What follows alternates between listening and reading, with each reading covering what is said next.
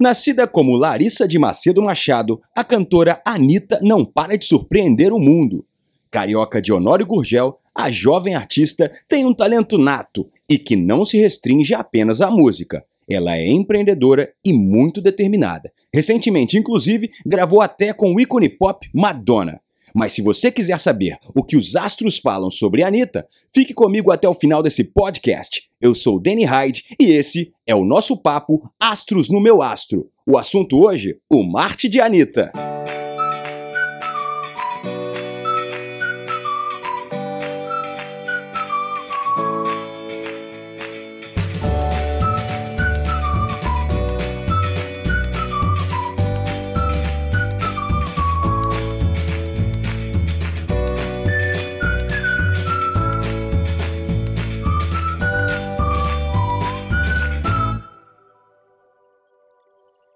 Seja bem-vindo ou bem-vinda a mais este podcast. Se você ainda não nos conhece, acesse agora meuastro.com.br e você vai ter entretenimento, astrologia, autodesenvolvimento, autoconhecimento, muitos assuntos legais para você melhorar o seu dia hoje. É um novo jeito de levar a vida.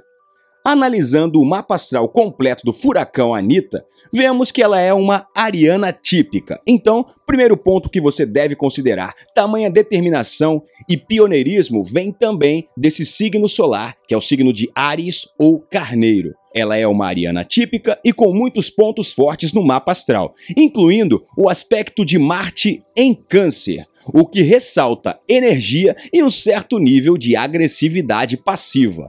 Vou explicar a você. Marte é o símbolo do deus da guerra, do deus da agressividade, e no mapa astral ele vai falar sobre aqueles pontos em que nós vamos ter força para conquistar os nossos objetivos. O Marte de Anitta está no signo de Câncer.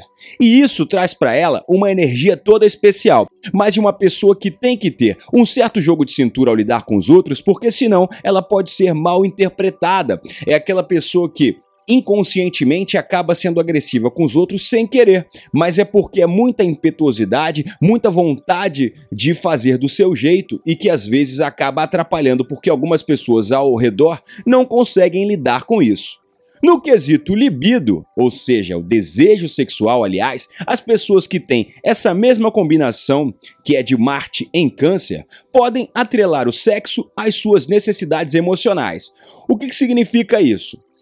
De acordo com as características do signo de Câncer, que nesse caso é o lugar onde Marte estacionou, digamos assim, na hora do nascimento da cantora Anitta, essas necessidades emocionais elas vão estar muito juntas na hora da conquista. Então, você que tem a pretensão de conquistar uma mulher ou um homem com Marte em Câncer, ou até mesmo você que tem a pretensão de conquistar a cantora Anitta, já te desejo boa sorte e te digo, não vai adiantar apenas um apelo físico. Para conquistá-la, você vai ter que conquistar fisicamente e emocionalmente também. Esse é um grande segredo e às vezes as pessoas podem não se ligar nisso e até seguir pistas erradas, mas na verdade, ela atrela as necessidades emocionais também a essa questão física, ou seja, não adianta ser apenas bonitinho ou bonitinha e raso quando a pessoa tem essa combinação astrológica. Para conquistar alguém assim fisicamente, você terá que conquistar também as emoções. Fica a dica. Outro ponto interessante do mapa astral da cantora Anitta é o fato que ela adora ser o centro das atenções, pelo menos astrologicamente falando. Essa combinação traz uma vontade de brilhar, então gostar de aparecer, gostar de ser o centro das atenções é uma característica positiva quando alguém está no mundo da música ou das artes pode ser extremamente positivo e valioso. Então, para pessoas que têm esse posicionamento, pode ser um pouco difícil lidar com a indiferença alheia.